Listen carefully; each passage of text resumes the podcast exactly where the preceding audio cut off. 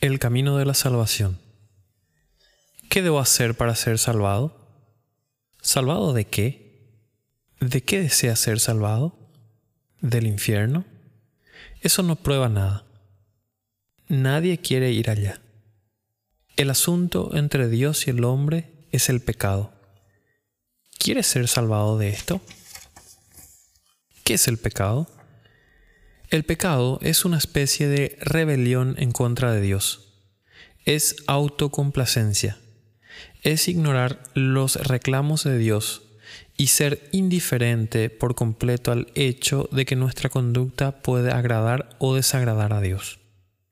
Antes que Dios salve a un hombre, Él lo convence de su pecaminosidad. No quiero decir con esto que Él diga como muchos dicen, sí, todos somos pecadores, ya lo sabemos.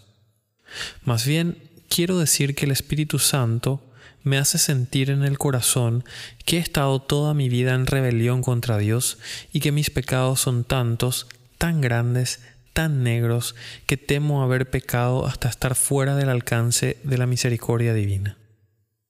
¿Has tenido esta experiencia alguna vez? ¿Te has sentido totalmente indigno para el cielo y alejado de la presencia de un Dios santo?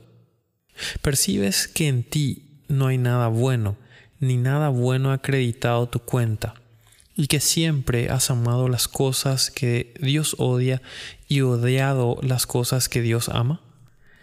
Al pensar en estas cosas, ¿no se te ha quebrantado el corazón ante Dios?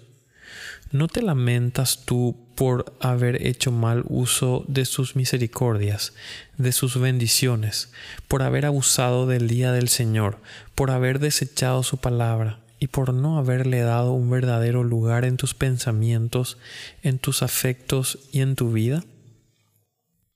Si no has visto ni sentido esto personalmente, entonces actualmente no hay esperanza para ti. Pues Dios dice, si no os arrepentís, todos pereceréis. Lucas capítulo 13 versículo 3. Y si mueres en tu condición actual, estarás perdido para siempre. Pero si has llegado al lugar donde el pecado es tu mayor plaga, donde ofender a Dios es tu mayor pesar y donde tu mayor anhelo es agradarle y honrarlo a Él, entonces tienes esperanza porque el Hijo del Hombre vino a buscar y a salvar lo que se había perdido. Lucas capítulo 19, versículo 10. Él te salvará si estás dispuesto a abandonar las armas de tu rebelión en contra de Él, a inclinarte a su señorío y a rendirte a su control. Su sangre puede limpiar la mancha más oscura. Su gracia puede sostener al más débil.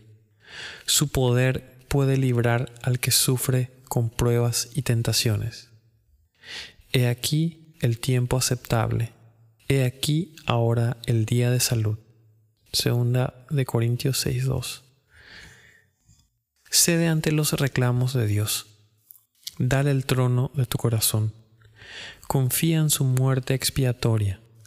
Ámalo con toda tu alma. Obedécelo con todas tus fuerzas y Él te guiará al cielo. Cree en el Señor Jesucristo y serás salvo tú y tu casa. Hechos capítulo 16 versículo 31.